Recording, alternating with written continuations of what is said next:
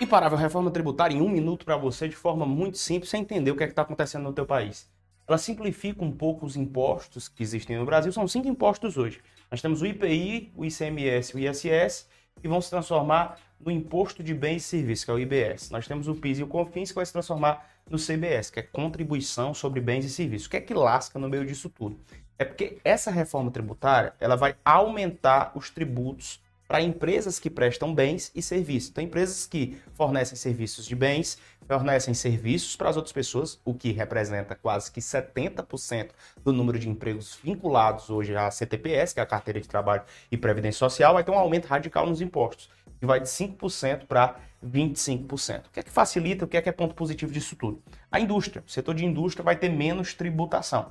Agora, vejam o que é para mim a grande negatividade dessa reforma tributária, além, obviamente, disso aqui, que vai aumentar os tributos e vai fazer com que nós tenhamos desempregos no Brasil em massa. Fato.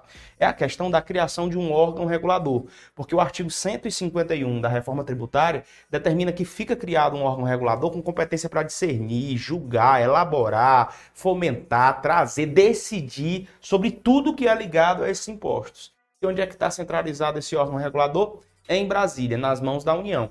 Isso, para mim, como teu professor de Direito Constitucional e Administrativo, quebra o pacto federativo. Haja vista que você sabe muito bem que o Estado também pode ter a competência concorrente para tributar. E pelo que diz aqui o artigo 151 da reforma tributária, tirar-se-ia do Estado essa competência tributária, exclusivizando apenas em Brasília, na União do governo federal atual. Momentos difíceis que vive o Brasil Deixa aí sua opinião nesse vídeo. O que é que você acha sobre a reforma tributária que está se desenhando na política da brasileira? Quero saber de você. Comenta aí.